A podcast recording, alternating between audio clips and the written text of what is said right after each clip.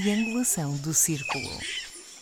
Olá, eu sou a Fátima. E eu sou a Campos. E eu sou a Ferreira. Vá, amigas, que já estamos a gravar, deixa-se bichices. Bom dia, boa tarde, boa noite ou boa madrugada. Bem-vindos ao 28 episódio do Triangulação do Círculo. Se nos sintonizaram demasiado cedo, poderão ter ouvido aquilo que poderia ser, por sugestão de um ouvinte nosso, uma vez que acabou o programa de debates prós e contras, ele sugeria que a triangulação ocupasse o espaço livre. O que é que vocês acham? Eu acho muito bem, não sei o que é que vamos chamar. Tem potencial. Olá, eu sou Miguel Agramonte, o provocador deste episódio, e falo-vos de Aveiro, mas podia estar a falar-vos da Malveira da Serra. Onde eu também podia estar, mas não, sou Max Pensador e falo-vos a partir de fora. Olá, eu sou o Daniel Rocha e estou-vos a falar de Santarém. Quando a mulher chegar até a ilha de terceira, não sei como é que vai ser. E da Malveira da Serra porquê? Não sei, porque é um sítio onde eu sempre voltarei e saberei onde pôr as minhas estacas, é isso?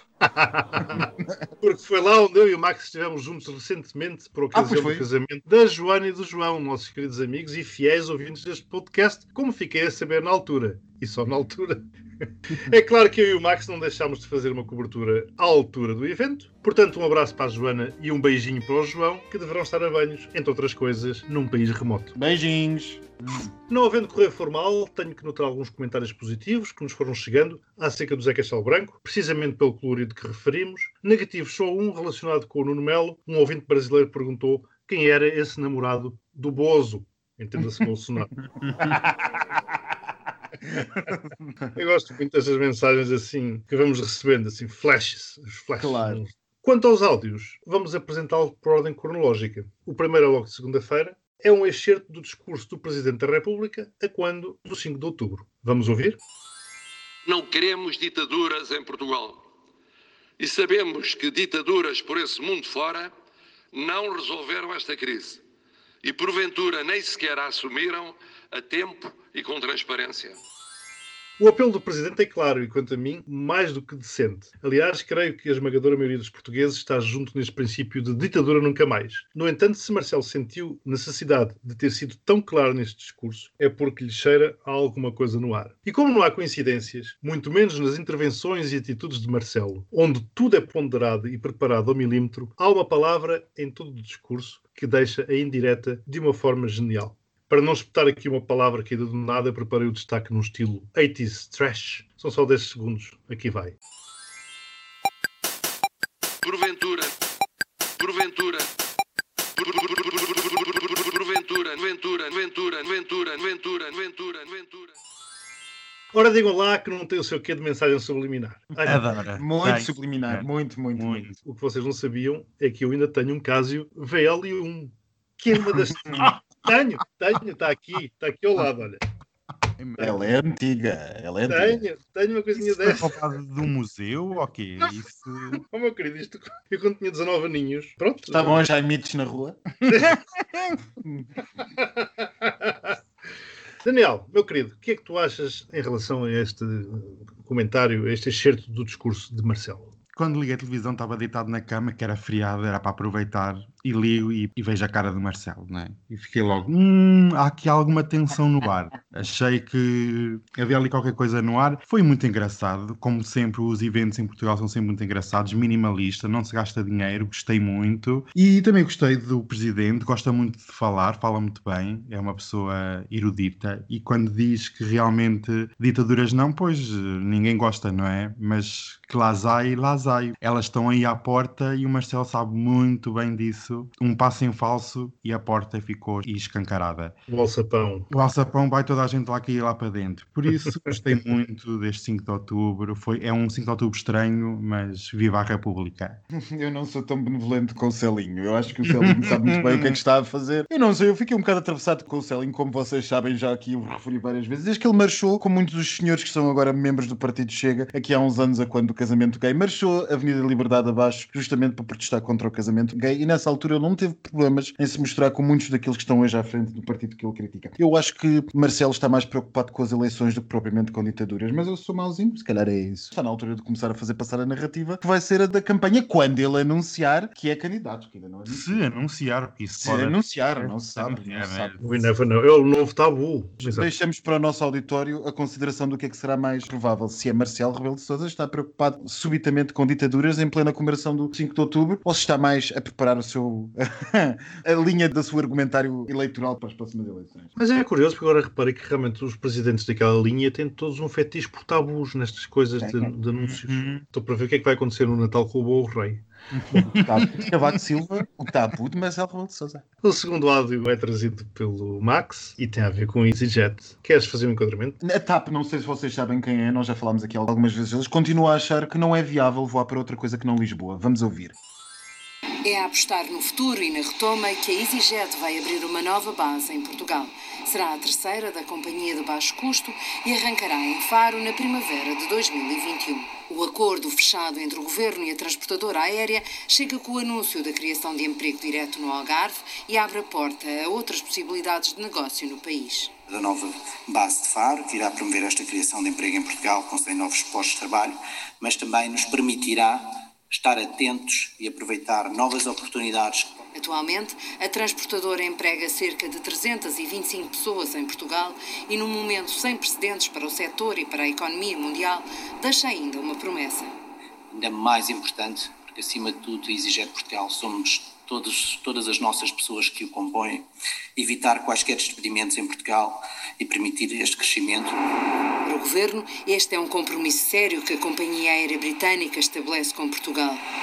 é importante para continuarmos a reforçar esta, eh, esta capacidade de Portugal atrair visitantes. A EasyJet iniciou as suas operações em Faro em 1999. Entre março e outubro de 2021, três Airbus A319 vão voar a partir da base Algarvia para 17 destinos internacionais. Muito bem, Max, se quiseres dar continuidade ao teu raciocínio, Há uma companhia aérea que foi recentemente nacionalizada, chama-se TAP Air Portugal. de braços tinha- abertos. Com a Marisa a repetir até a exaustão em cada voo. E essa companhia aérea parece que diz que não é viável voar para outros aeroportos porque não é economicamente apelativo, senão Lisboa. Portanto, lancemos rotas de Lisboa para variedíssimos aeroportos regionais da Tunísia, que isso é que é necessário. Mas não, parece que não. Parece que companhias 100% privadas têm uma opinião diferente sobre aquilo que ainda pode ser, em plena pandemia, um bom investimento no país. E parecem conseguir. A TAP não consegue. Bem sei, o auditório poderá achar que eu estou a negligenciar o facto da companhia aérea ter a laranja, não a nacionalizada, ter custos produtivos muito mais baixos, custos por milha voada muito mais baixos, e, em geral ter fatores produtivos bastante mais baratos do que a TAP. Sim, é verdade. Mas também não tem os apoios dos contribuintes portugueses que a TAP tem. Quando disseste que era a Companhia Laranja, estava a ver se o Rui Rio já tinha fundado alguma coisa. Não, não, ainda não. O Rio ainda não. Eu por este caminho não funda nada. Enfim, há um princípio que é as crises de uns são as oportunidades de outros. Portanto, lá está. Está lá saberá o que anda a fazer com o nosso dinheiro. Só que não. Bem, nós cá voltamos ao nosso querido tema. Vá mais rápido, por favor, porque senão qualquer dia começam a dizer que o podcast é um podcast anti-TAP. E é. Os meses passam e passam e nada muda. A empresa continua no mesmo marasmo, não avança, os outros comem a percentagem de mercado, dá prejuízo e não vai dar mais até ao final do ano. É a mesma lenga-lenga e alguém ainda acredita que isto é boa gestão pública. É sério, demitam-se todos e vão todos dar uma volta porque isto é vergonhoso. E os aviões? Os aviões vendem-se para construir hospitais. É o que eles gostam de dizer, não é? Toda a gente não percebe nada do assunto. Ai, vamos construir hospitais. Está bem, amigo. é tão verdade. Então não é? Este dinheiro é podíamos construir hospitais e estamos a gastar aqui em inserir o que é que se está a gastar. inserir a mete no computador. Cada um. Cada um põe o que quer protestar. Isto é um tema que, olha, até 2022 ou 2023 ainda iremos falar muito sobre isto. Porque a bom, aviação internacional está pelas horas da morte. O oráculo da triangulação avança Lufthansa. Mas isso fica para outra altura. Não, mas eles já viram dizer, não sei se viram aquela reunião, ou que foi um comunicado qualquer, a dizer que eles não querem ser nem uma subsidiária de uma grande empresa, nem uma low cost. Eu vi e o que é que o interesse deles vai ser posto em conta? Nada, zero. Bota para o lado. Partição de finanças, pelos vistos, é o que querem ser. O terceiro áudio foi trazido pelo Daniel. Estava eu a fazer zapping e decidi pôr na RTP, que já não punha lá os pés há imenso tempo, e vi o pivô do Jornal da Noite com uma notícia a dizer última hora. Ora, vamos ouvir. O Governo aprovou o Orçamento de Estado para 2021, mas de acordo com as informações apuradas pela RTP, há ainda alguns temas por fechar. Por isso, vai ser marcada uma nova reunião. Nos últimos dias houve negociações intensas. Os partidos da antiga geringonça estão à espera de conhecer o documento para saber se as propostas que apresentaram foram ou não acolhidas. Achei muito interessante esta última hora. É uma bela peça de teatro que não se pagou bilhete até agora ainda. Eu adorei, adoro estas semanas tem sido um farrabadó de diz que disse e diz que não disse. O Twitter anda sempre a aquecer com indiretas e trapalhadas e eu digo-te uma coisa, é uma peça de teatro muito mal feita, com atores muito mal feitos. Andamos nisto há 4 ou 5 anos sempre com estas guerras de orçamento por causa das bases eleitorais, dos votos, etc. Ninguém mete o país em primeiro lugar e é esta peça de teatro triste que todos temos assistido e ainda vamos assistir a mais umas boas semanas porque o orçamento não está aprovado na totalidade. Há muito para negociar. Eu acho que entendi o que queres dizer, se calhar alguns ouvintes não entendiam. Quem é que são os atores canastrões desta peça de teatro? Bloco de Esquerda, na pessoa da Catarina Martins, o PCP na pessoa do Jorge Pessoas e António Costa na pessoa do PS e como governo. E acaba por ser um teatro que todos sabem que vai ser aprovado, ou por um ou por outro, mas vai ser aprovado. Desde o início da geringonça que é esta palhaçada. É necessário um orçamento que seja negociado seriamente e que não seja nas bocas do mundo a passar informações e fake news, porque muitas vezes notícias plantadas durante as negociações de forma a mudar o rumo das próprias negociações muito triste. Não, ia a perguntar é como é que seria a forma diferente disto ser feito, uma vez que num sistema multipartidário de coligações pós-eleitorais como este era, sempre seria difícil que a coisa fosse diferente do que é. Mas, Max, repara uma coisa, não é normal haverem notícias plantadas falsas de forma a tentar influenciar as negociações. Isso não é democrático e muito menos é ético. Meu certo? querido, se a coisa que é normal ultimamente é haver notícias plantadas, ela não vem de agora.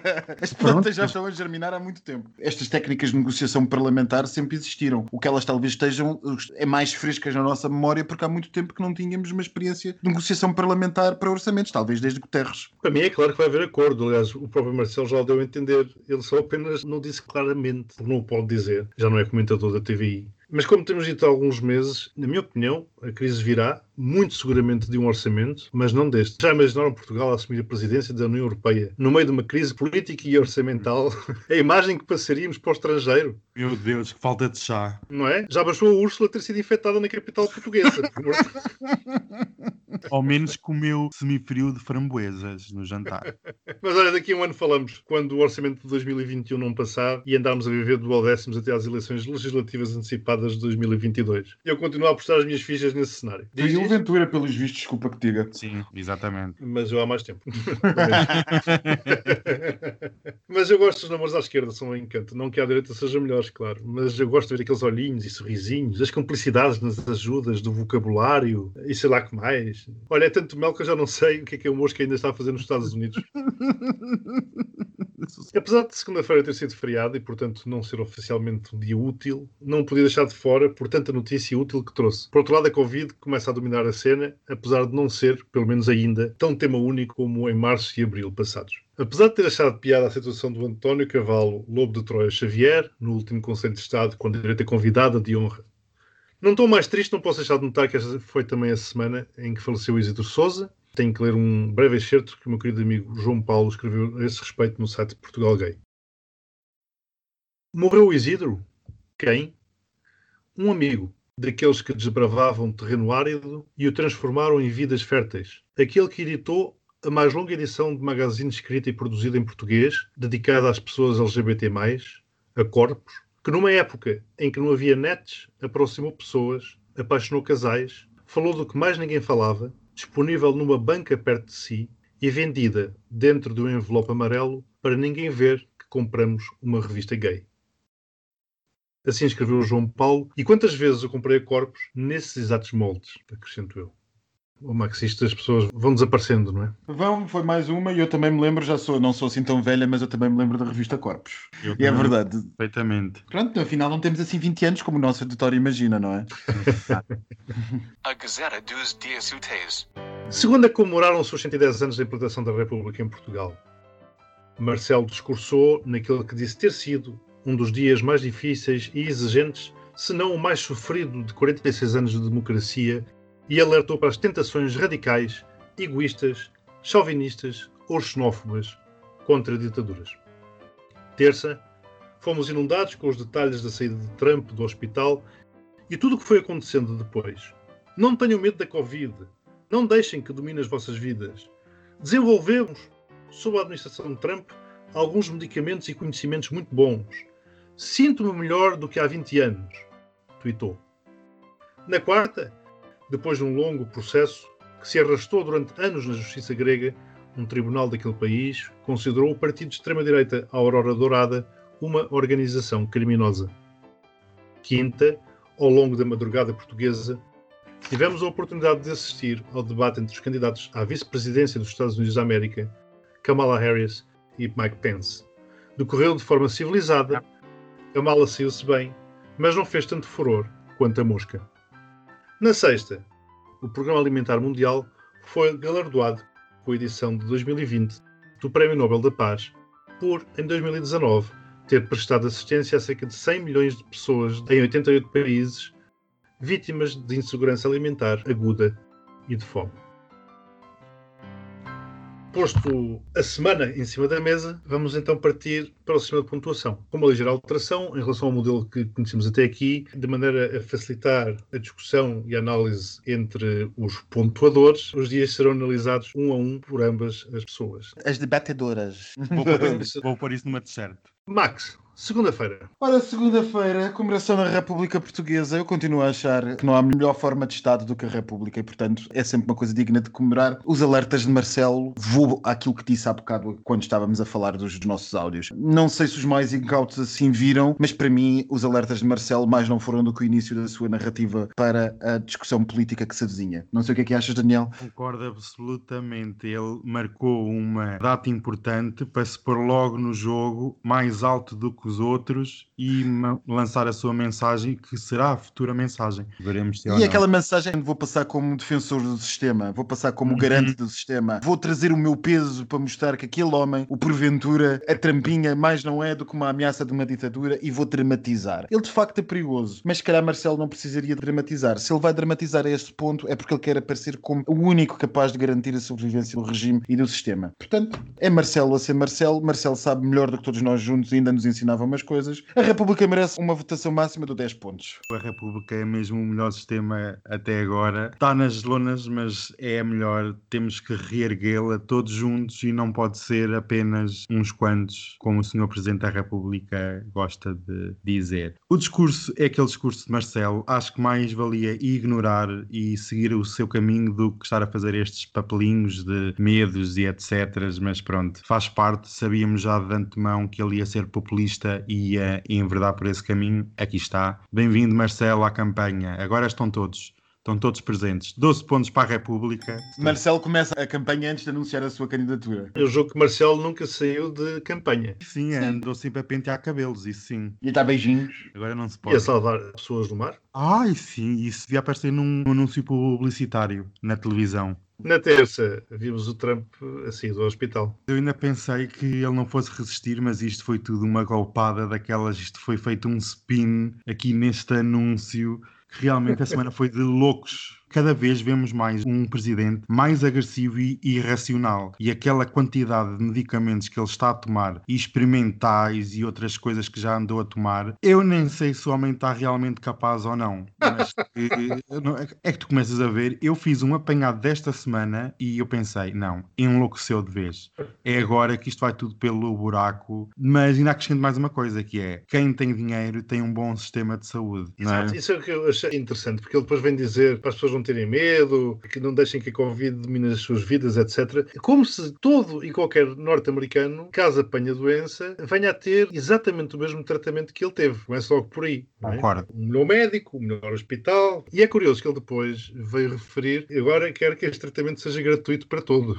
Daqui a Uhum. bocado ele está a defender o Obamacare também. Acho que já faltou mais. Para mim não me sai da cabeça aquela imagem, daquela expressão dele, uma expressão, não sei como qualificar, sinceramente, que é quando ele está lá na varanda da Casa Branca, onde é que ele está, O e tira a máscara, que é o que aquilo foi. e faz uma cara assim, e depois põe a máscara no bolso. E depois Aquela- faz a saudação, continência, continência militar. ou- Agora, é o que eu digo, isto foi um misto, para mim, na minha opinião, foi um misto da estratégia do Boris com o Bolsonaro, da facada, com, com tudo. Foi um misto de tudo. Nós estávamos à espera no último podcast que a realidade andasse depressa, não estávamos à espera que a realidade andasse tão depressa, pois não. não. Claramente a senhora Pelosi ouve o nosso podcast, porque não sei se viram, ela já começou a falar da 25 emenda e da possibilidade de iniciar uma comissão no Congresso para analisar a aplicação da 25 emenda. Também ninguém percebe o que é passou pela cabeça de Pelosi a esta altura do campeonato fazer semelhante anúncio. Mas o que é facto é que ela claramente ouve o oráculo da triangulação e percebeu que tinha aí uma boa ideia, um bom caminho para seguir. A realidade andou muito depressa nestes dias, como eu digo, demasiado depressa para ser verosímil, porque ainda anda meia comunidade científica mundial espantada com a rapidez da cura de um homem obeso com 70 e quantos anos? Daniel, tu que sabes essas, essas coisas todas? Tem 74.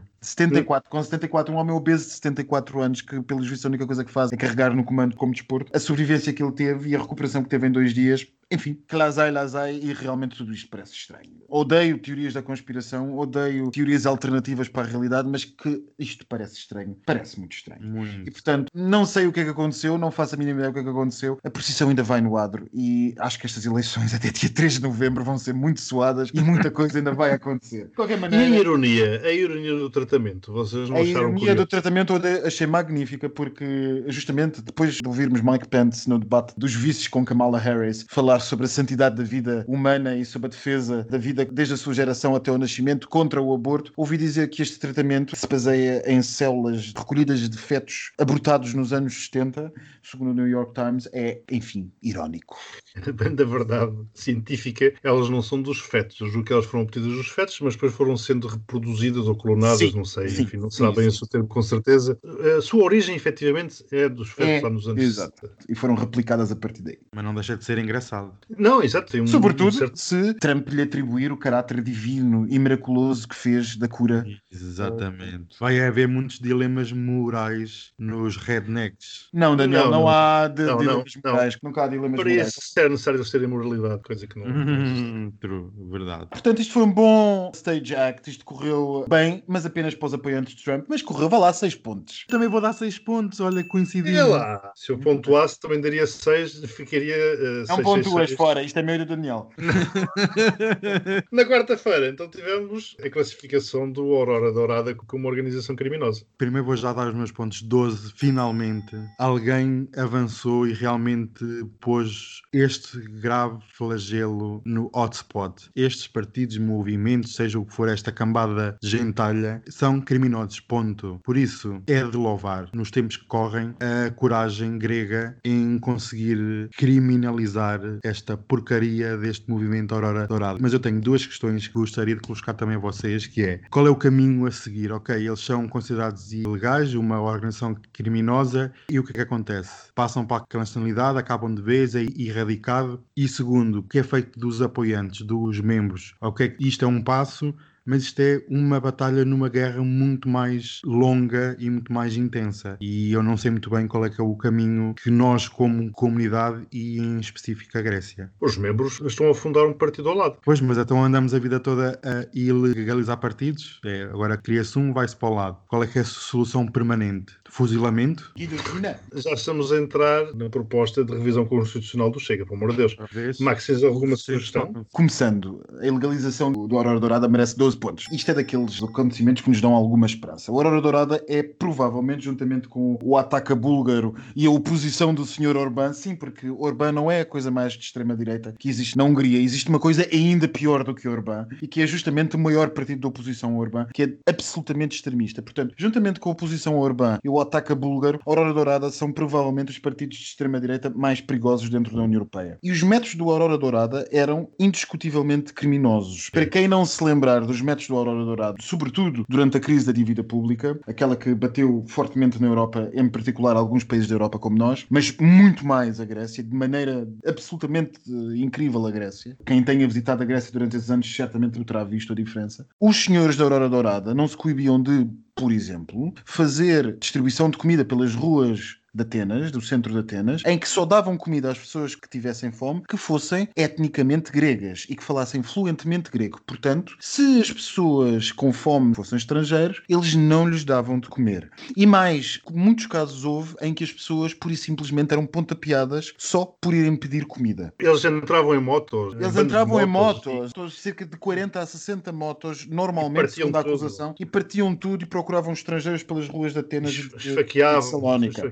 Bem me lembro, acho que era Fissas que se chamava aquele rapper que teve no início, cujo assassinato teve no início dos movimentos de justiça grega contra a Aurora Dourada. Mas talvez seja a altura de nós pensarmos o que é que este assunto foi. Este assunto foi, antes de mais, um julgamento da sociedade grega. E foi um julgamento da sociedade grega porque agora talvez não nos lembremos, mas na altura foi verdadeiramente aflitivo como foi difícil às próprias autoridades do Estado perseguirem a Aurora Dourada por as próprias autoridades já estarem infiltradas em si membros da Aurora Dourada. Muitos casos administrativos, de suspensões administrativas de polícias das divisões de investigação criminal de Atenas, justamente porquê? Porque eram membros da Aurora Dourada e que enviesavam as investigações ao partido. Lembremos também daquilo que foi mais do que suspeito que as ONGs na altura falaram, pelo menos salvo erro, em 2018, 2019, quando foi 2019, se não estou errado, quando houve as alegações finais do processo judicial que agora foi concluído, e nessas alegações finais, por alguma razão que ainda hoje ninguém percebeu muito bem, a Procuradora da República, a Procuradora do Estado, pediu a absolvição do Aurora Dourado. Numa coisa que ainda hoje a imprensa grega acha altamente suspeita e duvidosa. E talvez por tudo isso o processo se tenha atrasado tanto. E mais, o julgamento é da sociedade grega, porque mesmo depois de tudo isto acontecer, mesmo depois destes absolutos ataques aos princípios básicos de direitos humanos e de dignidade humana, mesmo quando começaram a ser perseguidos sindicalistas, esfaqueados sindicalistas, perseguidas minorias étnicas na rua, perseguida a comunidade gay, não nos esqueçamos que os bairros gays de Atenas receberam frequentemente no correio mensagens a dizer tu és a seguir, ou quando artistas de esquerda começaram a ser mortos, mesmo depois disto, o povo grego votou em massa no Aurora Dourada, dando ao Aurora Dourada a hipótese de se tornar o terceiro partido e ameaçando a subsistência do sistema democrático grego. Portanto, isto foi um julgamento não apenas da Aurora Dourada, mas da sociedade grega nas suas culpas neste assunto. Aquilo que há de positivo nisto às vezes a história tem momentos que nós tomamos como simbólicos e que só a Jusanta que sabemos que são símbolos do início da mudança. Talvez o julgamento da Aurora Dourada e a condenação como organização criminosa queira dizer alguma coisa. Talvez nós possamos no futuro pôr isto em contexto e dizer em outubro um partido de extrema-direita dos mais perigosos da Europa foi legalizado. Em novembro um perigoso extremista de direita revisionista perdeu as eleições e começou a viragem das coisas. Esperemos que assim seja. E eu não resisto a puxar aqui a provocação, uma vez que é essa a minha função neste episódio. Vês algum paralelismo com o Chega? um enorme paralelismo. Desde logo as questões das autoridades e das questões daquilo que a sociedade está capaz de permitir ao Chega, é preciso, e é isto que pouca gente tem feito neste país, é preciso enfatizar, sublinhar, destacar a negrito que tem sido permitido ao Chega dizer e fazer coisas neste país que em mais lado nenhum, tirando os 13 exemplos extremistas que dei, a extrema-direita tem sido permitida. Não passa pela cabeça de ninguém eh, Bom, enfim, há aqui uma exceção aqui ao nosso lado. O Vox começa a radicalizar-se também e é um exemplo que também não é dos bons. Mas não passa pela cabeça de ninguém, à senhora Le Pen do Rassemblement Nacional, nem aos senhores extremistas da AFD alemã, se passearem pelas ruas de Berlim com o braço erguido a fazerem saudações nazis. Não passa pela cabeça da senhora da Rassemblement Nacional defender ou ter membros do seu partido que defendem a supressão de partes do corpo humano perante um crime. Não passa. E, portanto, em Portugal, este partido está-se a dar ao arrojo, à indecência, à capacidade de dizer o que quer sem que haja crítica, que não daqueles do costume que sempre criticam e gritam e bem nestas situações. Não está a haver uma revolta, um ressurgimento da sociedade civil, como era suposto acontecer perante isto. A nossa democracia corre sério risco, se for dada aos senhores, a oportunidade de continuarem o caminho que estão a fazer. E é está na altura de nós compreendermos isto. Quinta-feira, ainda quarta-feira, nos Estados Unidos, o grande debate é curioso, como nós esperávamos tão ansiosamente por um debate por candidatos à vice-presidência dos Estados Unidos da América entre Kamala Harris e Mike Pence. Eu acho que o debate correu muitíssimo melhor do que se estava à espera, ainda que eu acho que também poderia ter corrido melhor ainda do que correu. Uma coisa não invalida a outra. Como eu disse aqui na altura, quando há bastantes episódios atrás, quando Kamala surgiu como escolha para vice-presidente ou candidata a vice-presidente, vocês na altura,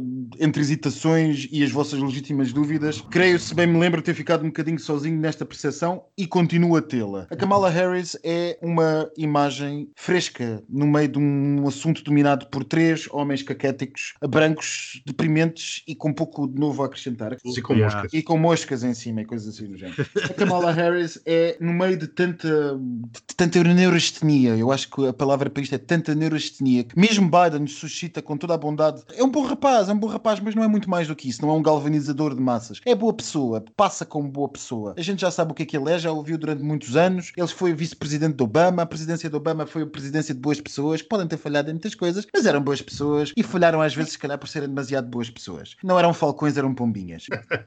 É verdade, é verdade. Onde Obama falhou era porque não eram falcões, eram pombas. E às vezes, para comandar os Estados Unidos, tens que ser falcão. Mas é outra questão que agora não interessa. Eu acho que Kamala tem a força que seria necessária para galvanizar a base de apoio de Biden e mostrar uma força regeneradora, ainda que a prazo, ao Partido Democrata. O pouco eleitorado que esteja indeciso neste momento nos Estados Unidos, que eu acho que sei que é pouquíssimo, certamente olhará para um e para outro lado e verá, pelo menos no lado democrata, um futuro que é diferente daquilo que foi até agora. Kamala é claramente a aposta da presidência dos democratas para 2024 e ela será claramente, caso Biden ganhe as eleições, ela será a presidente de, dos Estados Unidos em 2024. O Partido Democrata sabe isto, os apoiantes dos democratas sabem isso. Acho que foi uma excelente escolha. Uma mulher emancipada, com capacidade de dizer a um homem: Esperas que eu estou a falar, e agora é o meu momento. Uma mulher informada, no melhor que a Bay Area de São Francisco tem, a mim parece uma coisa refrescante. Portanto, 12 pontos para isto como o Max diz, é aquela energia, aquela cool, é fun hand, é uma pessoa com quem tu podes falar. O shade.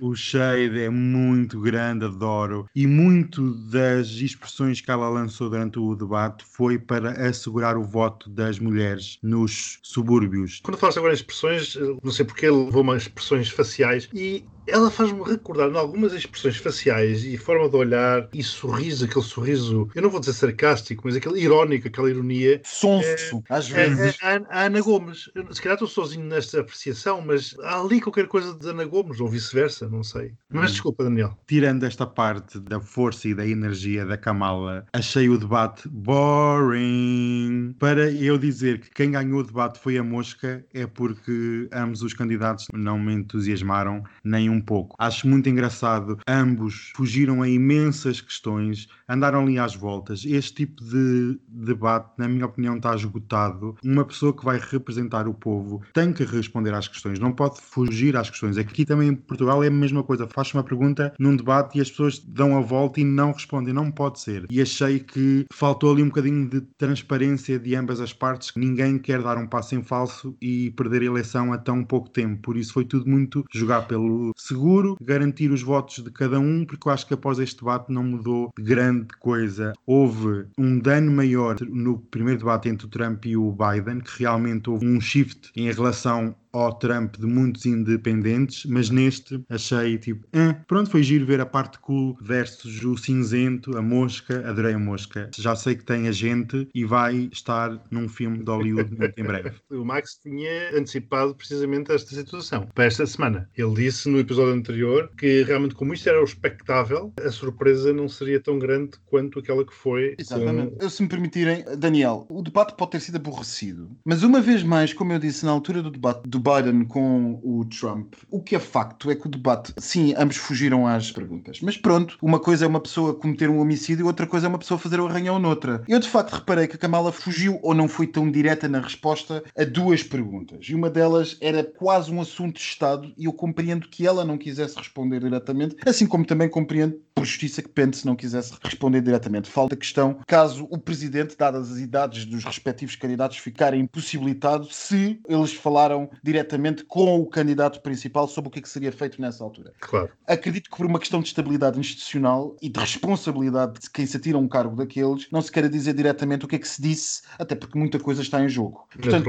esta foi uma das grandes questões que eu vi Kamala responder, juntamente com outra. O mesmo não se pode dizer de Pence. Kamala, quando lhe fazia uma pergunta, ela iniciava dizendo Absolutely, of course, isto, aquilo, aquilo outro, e depois explicava e olhava para a Câmara, uma vez mais, que isto é claramente, creio que os republicanos, sim, sim, sim, sim, creio que os republicanos já perceberam que esta é uma estratégia ganhadora dos democratas e que foi muito bem feita, que foi Mas que curiosamente não é nova, não é nova. Curiosamente não... não é nova, mas num tempo em que nós sabemos que as candidaturas se iam orientar por gritos e berros, olhar com calma diretamente em frente passou a ser uma coisa diferente. Exatamente. Passou Sim, a ser uma coisa diferente estabilidade, dá aquela, Há aquela sensação de- estabilidade, aquela noção de eu tenho as mãos no leme, eu vou dizer exatamente verdade, as coisas que né? e da verdade. de, de verdade em tempos de fake news, né? em tempos de fake news. E é engraçado que aqueles que revolucionaram o debate político, que são representados pela candidatura de Trump, revolucionaram para o pior, digo eu, não sejam capazes de, neste momento, ter a dinâmica ganhadora de perceber o que é que está a acontecer do outro lado. Porque realmente, se isto se mantiver neste registro, é bem possível que os democratas consigam ganhar. Não pelo espantoso da campanha deles, mas que pura e simplesmente, como nós dissemos aqui neste podcast algumas vezes, a hipótese que eles tinham de ganhar era reorientarem-se e concentrarem-se no serviço que tinham a fazer perante uma frente unida que claramente ia berrar e gritar e fazer o que sempre fez. E este é o grande problema da campanha de Trump. É que Trump não sabe fazer diferente daquilo que fez para a sua eleição. E aquilo que ele fez para a eleição nós já sabíamos que ele ia fazer agora. Não fosse a pandemia e Trump ganharia sem espinhas. Sim, não. Eu acho uh, que sim. Sim, não. Não sei. Uh, os americanos. É possível que sim. Se há coisa que não se deve ter certezas absolutas é as eleições norte-americanas. Elas são sempre uma surpresa na noite Não, é eleitoral. verdade. sempre, sempre. Daniel, não destes pontos. Os meus ricos pontos são dois pontos, só porque pronto, foi mais civilizado. E sexta-feira, o Programa Alimentar Mundial, que ganhou o Prémio Nobel da Paz. Há uns anos nós tínhamos o Nobel da Paz, essencialmente, ainda que sempre estivesse nos seus regulamentos ou nas suas lógicas atribuir a indivíduos ou organizações, ultimamente nós temos visto uma aposta por parte do Comitê Nobel em cada vez mais frequentemente premiar instituições. Vale, instituições no sentido lato multilaterais. Foi a União Europeia, salvo erro, o Quarteto para o Diálogo Nacional da Tunísia, a Campanha Internacional para a Abolição de Armas Nucleares e agora esta questão do Programa Alimentar Mundial. Em tempos de eh, combate sério entre duas vias, essencialmente duas vias políticas ao Ocidente, aquela que defende uma ruptura com o status quo e um regresso ao pior do protecionismo e do isolacionismo, entre aqueles que defendem a tentativa de manter um sistema assente em regras multilaterais e aquilo que nós fizemos a partir do segundo pós-guerra, acho que o Comitê Nobel uma vez mais quis dar uma mensagem de alerta e quis apoiar uma vez mais uma instituição multilateral e com isso mandar uma mensagem num aspecto relevantíssimo e extremamente eh, digno que é o combate à fome. Portanto, creio que é isto que quis fazer e creio que é isto que merece 12 pontos. Sim, porque se 2019 foram os números que eu adiantei, com a pandemia em 2020 nem quero imaginar o que por aí virá. E tu, Daniel? Estes prémios valem o que valem, são alertas já, vamos todos pela paz, amanhã já ninguém se lembra de nada e vamos passar para o próximo ano. Também vou dar 12 pontos porque eu não posso ser contra a paz, não posso dizer que vou dar 0 nem 6, então vou dar 6 à paz. Perdias os teus fãs, perdias os Perdi teus os fãs. meus fãs todos, então. Vais perder os fãs é porque não deste um único zero, mas isso é outra história. Esta semana sabes que as coisas começam-se a desenrolar de uma forma tal, como o Max falava há pouco, com uma velocidade tal. Não, mas curiosamente, acho que temos notícias mais positivas. Acho que começa a haver aqui uma tendência mais interessante do que estarmos. Ah, eh, estás tão positiva. não sei, talvez. Não estou- Talvez. Eu acho que compreendo o que o Miguel estava a dizer e é o que eu estava a dizer há bocado acerca do Aurora Dourada. Não é otimismo, é talvez achar que talvez possa haver o início aqui, talvez, não Uma luz ao fundo do túnel. o início de uma variação do trend. A variação do trend foi, e nós vimos em tudo o que aconteceu com o Brexit e Trump. Exato. Talvez possa estar a iniciar-se aqui um novo trend. Talvez. Deus te ouça. Mas vamos ver se, ponto 1, um, se está a iniciar e, ponto 2, caso esteja a iniciar, quão estável esse trend será. Portanto, o Max deu 10 pontos, mais 6 pontos, mais 12 pontos, mais 12 pontos, mais 12 pontos. Atingindo a nota fantástica de 52 pontos. Em contrapartida, o Daniel deu 12 pontos, mais 6 pontos, mais 12 pontos. Aqui deu 2 e depois repetiu os 12 de Max. Portanto, 44 pontos para o Daniel. Uau, eu acho que isto é quase um recorde. É, eu acho que sim. Portanto, 54 e 44. 52 e 44. Ah, ok. 96 pontos em conjunto. 90. Uau! Ficámos a 4 pontos de fazermos 100 juntos. Hum, aos 100 merecíamos um bolo. É exato, com champanhe. Hum. Daniel, sem mais delongas, porque o tempo já vai adiantado, vamos então à tua. Passadeira, maricona. Passadeira! Bem-vindos a mais uma passadeira. Como a semana também foi um bocadinho mais positiva, eu esta semana não trago só corta-casacas, também tenho notícias boas que elevam o espírito. A primeira é uma estreia nesta passadeira. Vocês conhecem a Paris Hilton? A Claro.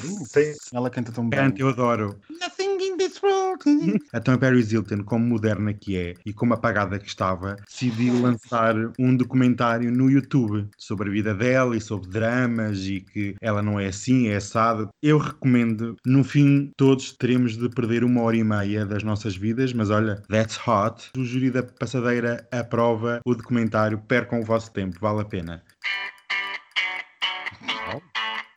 Isto? É a música. Vamos, vamos Era ser Paris Hilton. censurados. É Vamos Paris ser apagados. Não há É. bardejona com melhor voz. Quem é que acham que agora Família Vão, real inglesa. É inglesa, Max? Ganhaste. Ganhei, ganhei. Ganhaste, olha, tenho aqui uma caneca com a cara da Rainha Isabel II para te dar. Como o Príncipe William anda sempre de um lado para o outro e anda sempre também com más e boas notícias, esta semana decidiu dar boas notícias e fazer uma aula de propaganda 101.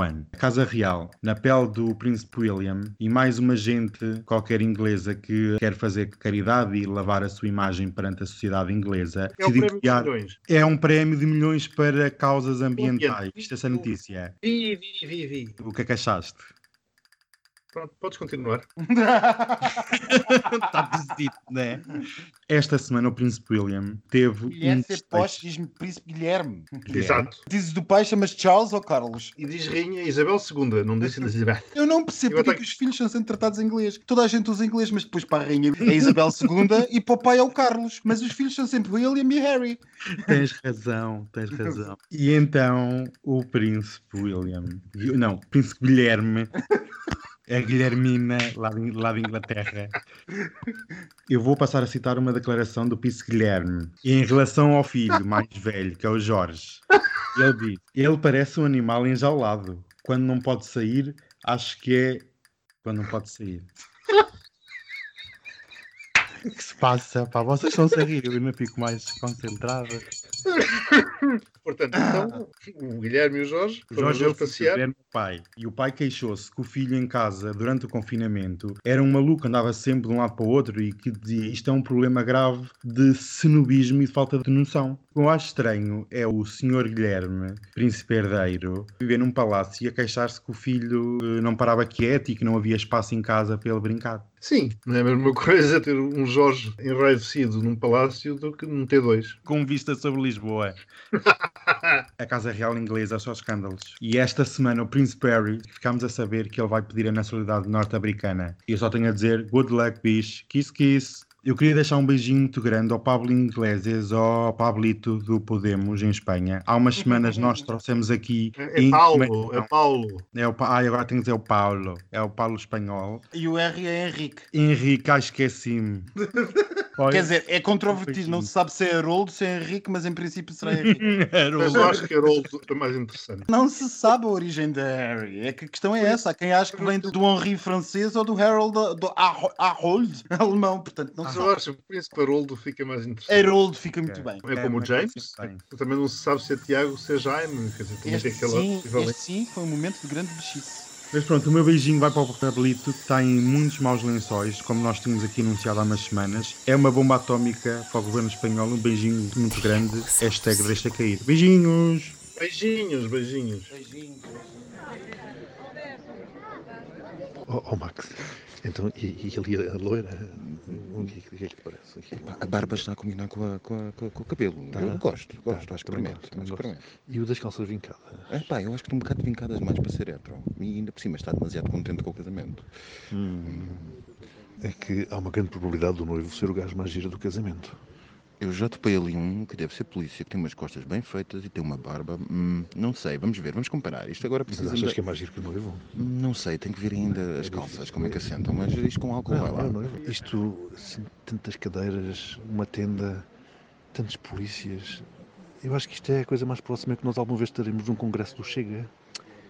Pessoalmente a mim lembra-me outra coisa. Eu estive uma vez numa uma tenda em São Francisco que tinha uma data de polícias, não sei se é a mesma coisa. Ó Miguel, onde é que tu estás a ir? Pá, vou desinfetar as mãos uma vez mais. Não é que eu toquei muitos fatos agora. E, e qual é o mal?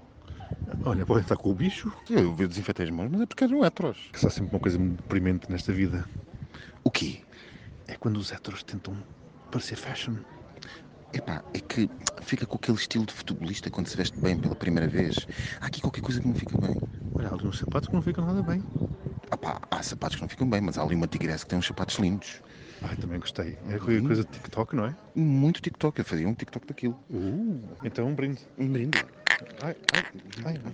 Estamos aqui no álcool que interessa, não é verdade? E este era pena não ser 70% como o outro, que não interessa. Mas é, eles podiam ter posto aqui álcool de 96. Hum. Olha, Marcos, fui ali à casa de banho fazer um xixizinho. E vê se havia banheirão, provavelmente. Pois, mas não havia. Tempos de Covid não há banheiro. Já não há casas de banho como antigamente. Não há, mas estás a ver aquele senhor ali de costas? Estou. Olha, fez xixi. duas costas. Pois, mas fez xixi e não lavou as mãos. Magnífico. É verdade. As mesas estão com muito bom aspecto. Estão a nossa, como é que se chama?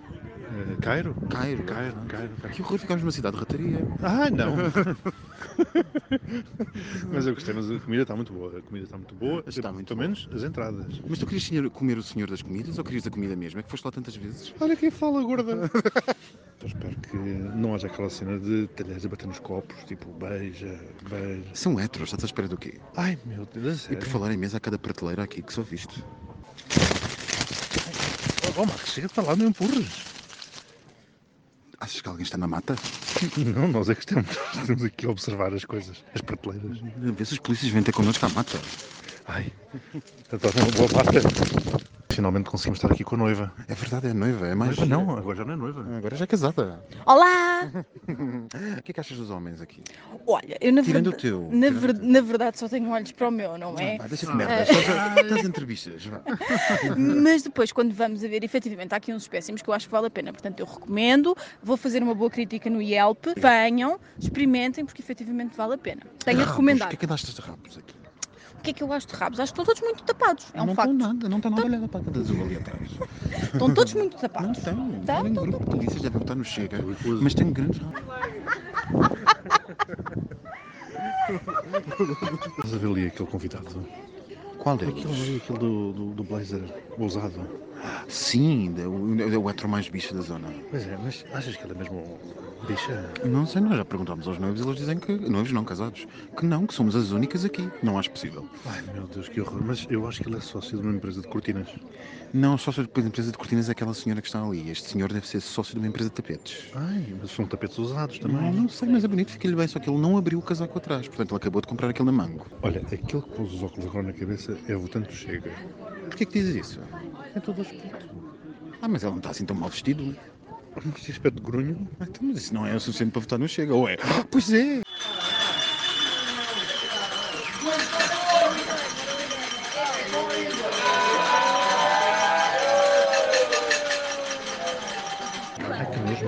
Beijaram-se com a comida.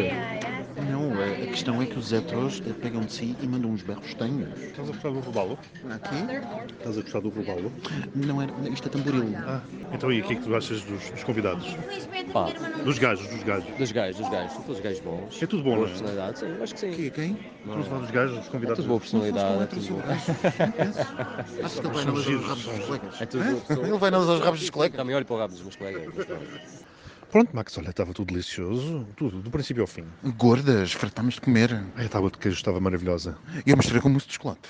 Ai, foi ótimo. E os rapazes? Pá, isto foi diferente. Olha, foi um bocado como mostrar o, o queijo com mousse de chocolate. Há 15 anos que não via um casamento hetero. Mas olha, já foi há mais que isso, que eu já, fazer, já passei por várias fases. Pois, incluindo uma de... Isso não é para aqui chamado, vai-te foder.